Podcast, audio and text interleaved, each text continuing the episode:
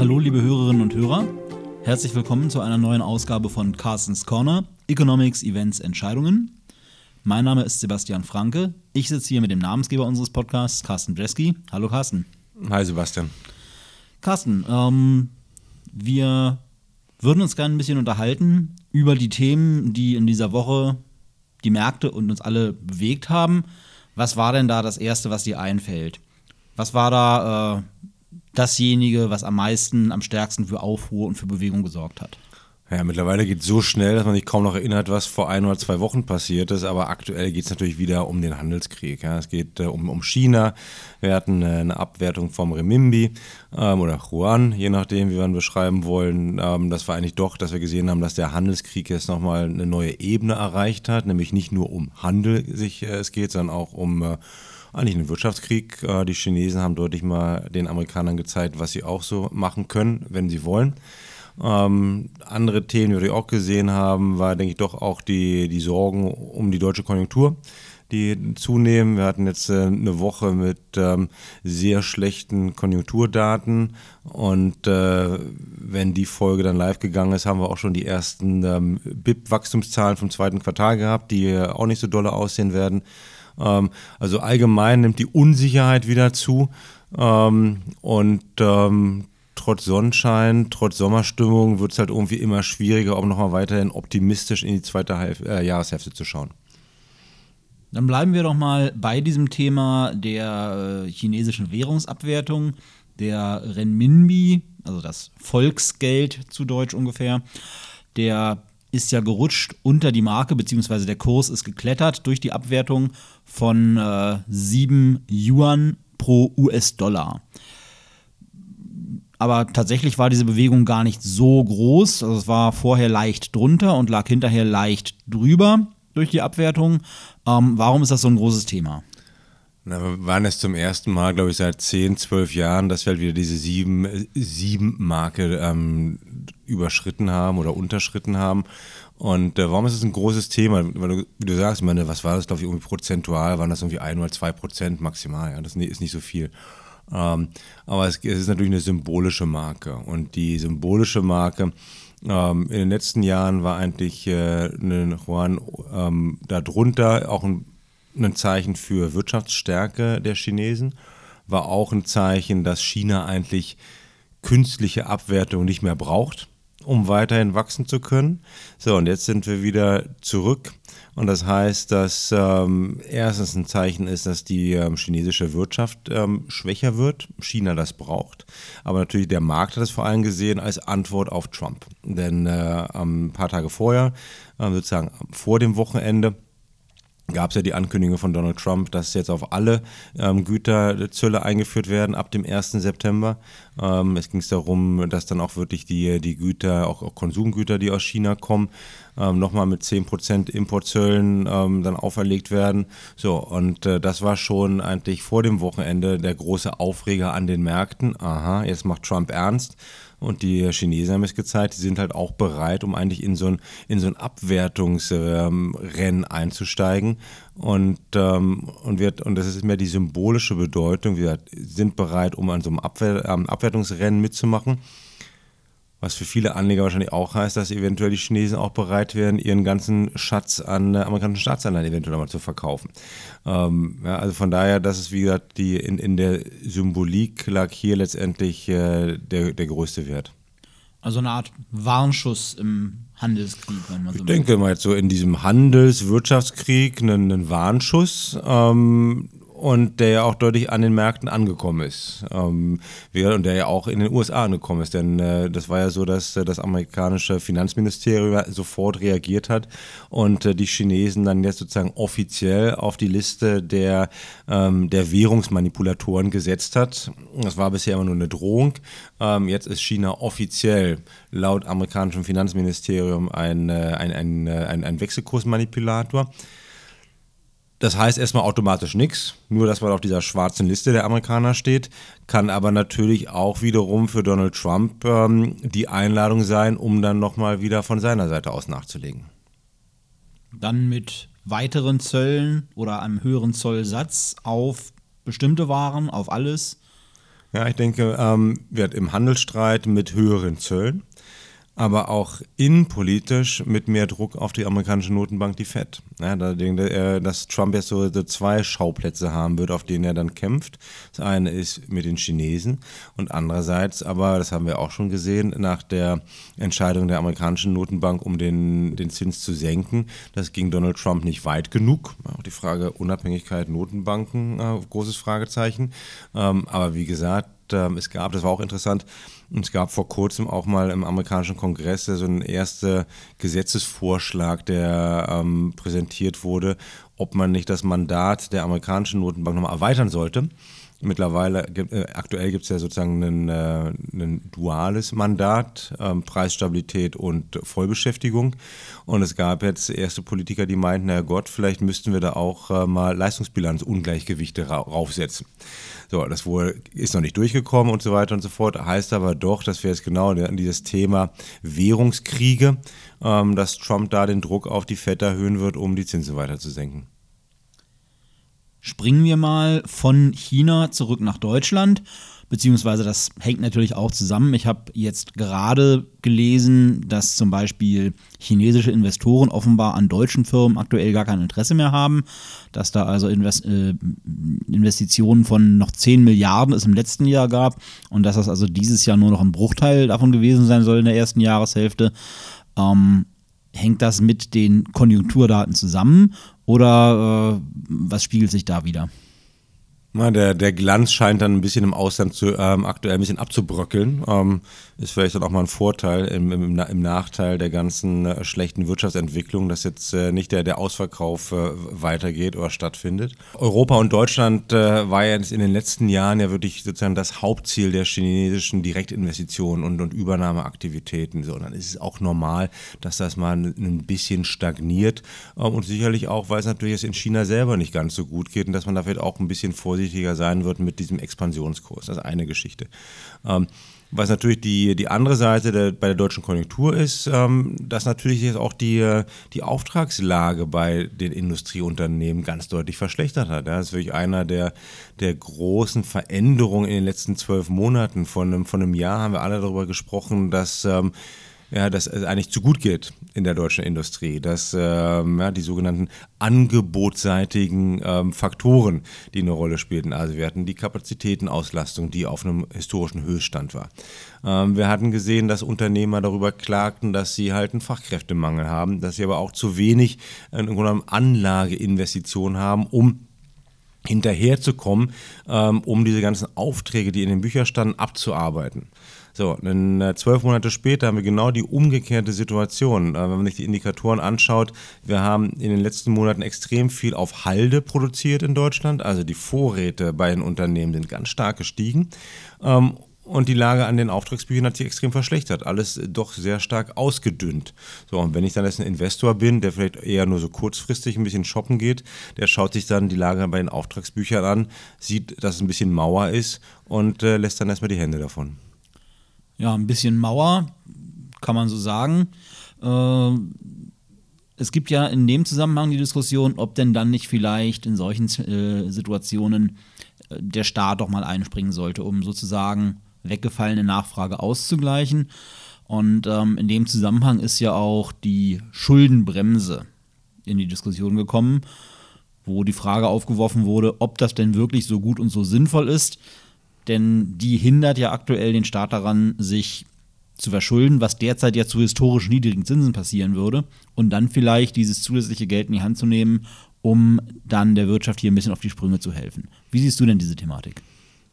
Ich kann die Thematik eigentlich kaum noch hören. Ne? Das, das, das I-Wort, ich weiß nicht, wie häufig ich es schon benutzt habe, wie häufig ich es aufgeschrieben habe. Ähm, gut, scheinbar hören mir zu wenig Leute zu. Ähm, äh, ganz deutlich, die Antwort ist ja. Und das, was interessant ist, dass es sich auch immer mehr Richtung Berlin jetzt annähert. Ja, ich denke, kann mich noch erinnern, dass wir wirklich vor, vor Jahren schon äh, Research äh, geschrieben haben, wo drin stand, Deutschland hat äh, äh ein Defizit bei Investitionen, Deutschland hat ein Defizit bei, bei Digitalisierung und es wäre Zeit, was zu tun. So, jetzt, äh, jetzt sind wir in einer Situation angekommen, wo das halt nicht mehr nur irgendwelche Bankvolkswirte rufen oder irgendwelche Leute aus dem Ausland, aber wo auch äh, die, ähm, die deutschen ähm, Forschungsinstitute, auch eher die Institute, die man eher an der konservativen Seite ansiedeln würde, auch solche Sachen rufen. Also es geht um mehr Investitionen. Ähm, und warum muss man das mal ganz anschauen? So, wir haben jetzt, wir haben eine Wachstumsschwäche. Ja, das ist noch keine Krise, aber wir haben eine Wachstumsschwäche. Wir sehen wieder, dass die inländische Konjunktur ein bisschen abbröckelt. So, was kann ich dann machen? Dann kann ich entweder noch mal ein bisschen warten, in der Hoffnung, dass sich alles wieder aus sich selbst lösen wird. Ähm, oder weil ich sage, naja, vielleicht muss ich jetzt doch mal eingreifen. und dann ist die Frage, was mache ich dann? Wenn man zurückschaut, was haben wir jetzt in der jüngsten Vergangenheit gesehen? Wir hatten 2008, 2009 eine richtig schwere Rezession. Damals hat die Bundesregierung auch ganz stark darauf reagiert mit einem wir, traditionellen keynesianischen äh, Stimulierungspaket. Was wurde damals passiert? Banken wurden gerettet, äh, Kurzzeitarbeit wurde, wurde eingeführt, wir hatten die Abwrackprämie, die, die, die eingeführt wurde. Aber es war eigentlich wirklich Geld in die Hand nehmen und so schnell wie möglich in die, in die Wirtschaft zu pumpen, sodass irgendwie ein, ja, ein Boden gezogen wird unter den Abschwung und dass damals eine strukturell wirtschaftlich gesunde Volkswirtschaft auch ziemlich schnell wieder ähm, auf die Beine kam. Jetzt ist die Situation ein bisschen anders. Wir haben halt auch strukturelle Probleme, Defizite, wie man das auch nennen möchte, ohne es ohne zu viel Panik zu schieben. So, und das sind einfach wieder die ähm, marode Infrastruktur, ähm, die marode oder schlecht vorhandene digitale Infrastruktur, Probleme bei Bildung. Ähm, so, und da habe ich natürlich aktuell die würde ich immer noch einzigartige Möglichkeit, um jetzt zu investieren. So, und das geht nicht darum, dass der öffentliche Staat der bessere Investor ist. Nee, ich kann ja auch ähm, Investitionsanreize bieten für Unternehmen, für, den, ähm, für Haushalte. So, damit hätte ich auch kurzfristig eine Wirkung. Also ich könnte jetzt es schaffen, wenn ich sozusagen ein, ein zweigliedriges Investitionspaket schnüre. Heißt, einerseits kurzfristige Impulse durch Steuer, ähm, Senkung und langfristig halt mit einem großen Investitionsprogramm, was dann gerichtet ist auf, auf mehr Infrastruktur, auf Digitalisierung und jetzt in, dem, in den letzten Monaten auch ähm, Klimaveränderung. Das wären halt Geschichten, die wirklich helfen würden und die ja nicht nur einen Impuls setzen, sondern die auch mittel- bis langfristig das Wachstumspotenzial in Deutschland erhö äh, erhöhen werden. Also von daher, das macht Sinn. Interessant ist auch, wir sehen, dass sich das ganz leicht verändert. Ja, es gab jetzt äh, die ersten Gerüchte, ob die Bundesregierung bereit wäre, sozusagen die, ähm, die, die Schuldenbremse ein bisschen flexibel auszugestalten, wenn es jetzt irgendwelche ähm, sagen wir, Klimaveränderungsmaßnahmen gibt, werden wir abwarten müssen, bis das Klimakabinett äh, am 20. September, glaube ich, äh, sich trifft. So, diese Veränderung gibt es. War auch interessant zu sehen, dass ähm, ja, jetzt auch immer mehr Politiker sich eigentlich zu Wort melden. Noch nicht Regierungsvertreter, aber schon ähm, Politiker von Regierungsparteien, die auch sagen, ja Gott, äh, schwarze Null müsste man vielleicht aktuell ein bisschen flexibler gestalten. So. Wieso immer wird es dann sein, Deutschland ist eher dieser mega Öltanker, der sich nicht schnell bewegt und der jetzt nicht innerhalb von einem halben Jahr einen riesengroßen Fiskalimpuls setzen wird, aber es sieht so ein bisschen so aus, als ob es so langsam in die richtige Richtung geht. Das wäre dann ja ein äh, Stimulus, der zusätzlich käme zu all dem, was über die ganzen letzten Jahre die EZB ja auch schon gemacht hat. Ähm, vor einiger Zeit wurde ja noch überlegt, ob wir vielleicht doch in diesem Jahr sogar noch eine Zinserhöhung sehen würden. Das äh, Thema ist mittlerweile deutlich vom Tisch. Tatsächlich bereitet sich die EZB vor, nochmal neues Geld in die Märkte zu stecken ähm, als quasi letzte Amtshandlung von, von Mario Draghi. Was ist denn da voraussichtlich in der Planung? Womit können wir denn rechnen, was die EZB uns dann ankündigt? Ja, dass die, die Zinswende der etwas anderen Art, ähm, nämlich nochmal nach unten anstelle von nach oben. Ähm, das ist auch ganz interessant wird aktuell EZB deutlich in der Sommerpause. Ähm, ich denke, auch hier in Frankfurt wird man wenige der EZB-Banker treffen. Ähm, Und äh, das Spannende wird sein, setzt sich Draghi wieder mal durch oder werden sich die Stimmen innerhalb der EZB durchsetzen, die sagen, ja Gott, so viel bringt es jetzt doch nicht mehr, wenn die EZB machen würde. Es liegt jetzt endlich an der Fiskalpolitik, also an den Regierungen, um, um zu investieren. Also ich gehe davon aus, dass Draghi sich durchsetzen wird, ähm, wie eigentlich so immer in den letzten fast acht Jahren und ähm, dass er nochmal mit einem großen Knall oder einem großen geldpolitischen Feuerwerk ähm, gehen wird. Er geht ja noch nicht nach dem September-Treffen, er geht erst Ende Oktober. Also er hätte rein theoretisch auch nochmal die Möglichkeit, sein Feuerwerk erst Ende Oktober zu zünden. Aber ich denke, dass die, die Zeit hat er sich selber nicht gelassen und die Zeit wird ihm der Markt auch nicht geben. Das heißt, wenn wir dann die, e das EZB-Treffen äh, im, im, am 12. September haben, dann ähm, wird es nochmal eine Senkung des Einlagenzinses geben. Ähm, wahrscheinlich um 20 Basispunkte. So, dann sind wir von minus 0,4 runter auf minus 0,6, ja, auch unvorstellbar. Ähm, dann wird es wahrscheinlich ähm, irgendwelche Maßnahmen geben, um den, die Kosten, die dafür bei, bei Banken sich äh, auftürmen würden, um die einigermaßen zu lindern.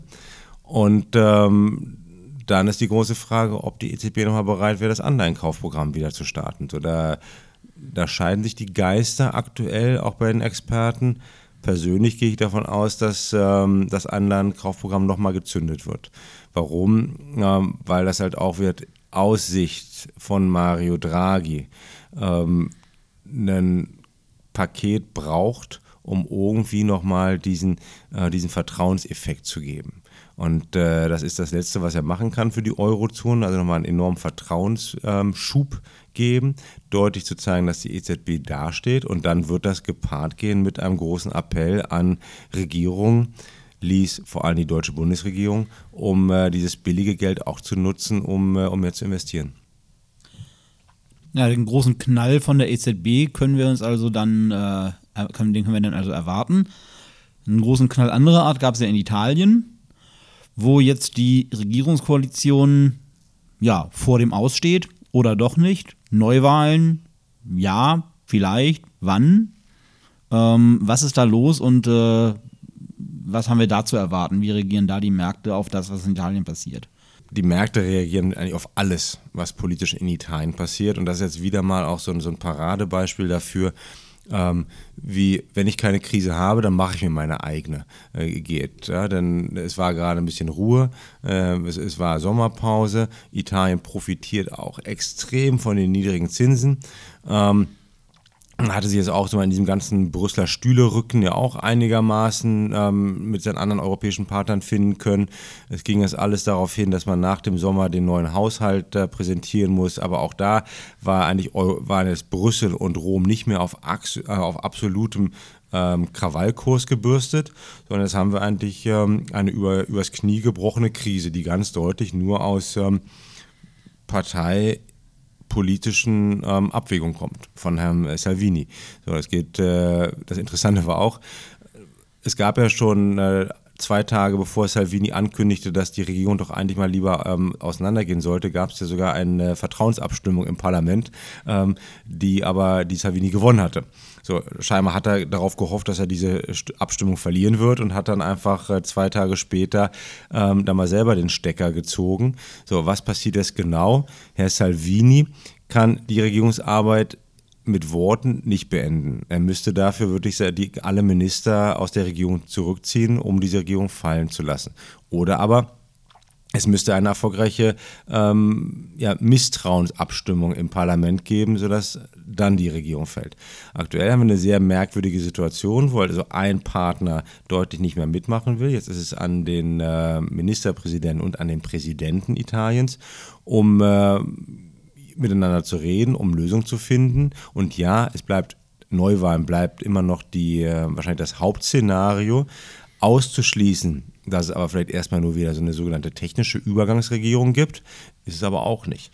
Ähm, dass es vielleicht mit anderen Personen nochmal eine Regierung gibt, ist auch nicht auszuschließen. Also von da haben wir wieder, ähm, ich will jetzt nicht mit, mit Brexit vergleichen, also so chaotisch ist es noch nicht, aber äh, wir haben jetzt wieder Unsicherheit. Und Unsicherheit bei Italien heißt immer, dass es Marktteilnehmer geben wird, die italienische Staatsanleihen verkaufen werden. So, damit sehen wir halt ein bisschen wieder die Renditen auflaufen. Ähm, so, und dann ist die Frage, darum auch wieder eine übers Knie gebrochene Krise. wenn es, selbst wenn es Neuwahlen geben sollte, dann kann es die erst Mitte, Ende Oktober geben. Italien ist aber gefragt worden, um doch seinen Haushaltsplan Ende September äh, in Brüssel vorzulegen, so wie alle anderen äh, europäischen Mitgliedstaaten auch. So, da habe ich dann bin ich schon wieder unterwegs auf, äh, auf Problemkurs. Ähm, das heißt eigentlich, ja, wir zusammengefasst, das fast jährliche übliche politische Chaos in Italien mit der immer wieder zurückkehrenden Volatilität an, an den Märkten und ähm, der großen Gefahr. Das ist ja bei Italien immer der Fall. Es muss nicht als große existenzielle Krise für die Eurozone enden. Es kann aber als existenzielle Krise enden. Und ähm, sicherlich jetzt in Zeiten, wo sich eine deutsche Konjunktur so stark abkühlt, wo ich den Handelskrieg äh, und die Handelskonflikte habe, bräuchte man in Europa also wirklich so eine kleine Italienkrise definitiv nicht. Ja, zusammengefasst kann man also sagen, der Blick nach Süden bleibt auch auf absehbare Zeit weiterhin spannend. Carsten, vielen Dank für deine Zeit, für deine Einschätzungen. Liebe Hörerinnen und Hörer, vielen Dank fürs Zuhören. Wenn Sie mögen, hinterlassen Sie uns doch eine Bewertung auf der Plattform, über welche auch immer Sie uns hören. Und ähm, wenn Sie Anregungen haben, Kritik, vielleicht einen Themenvorschlag, wir würden uns freuen, von Ihnen zu hören. Machen Sie es gut. Tschüss.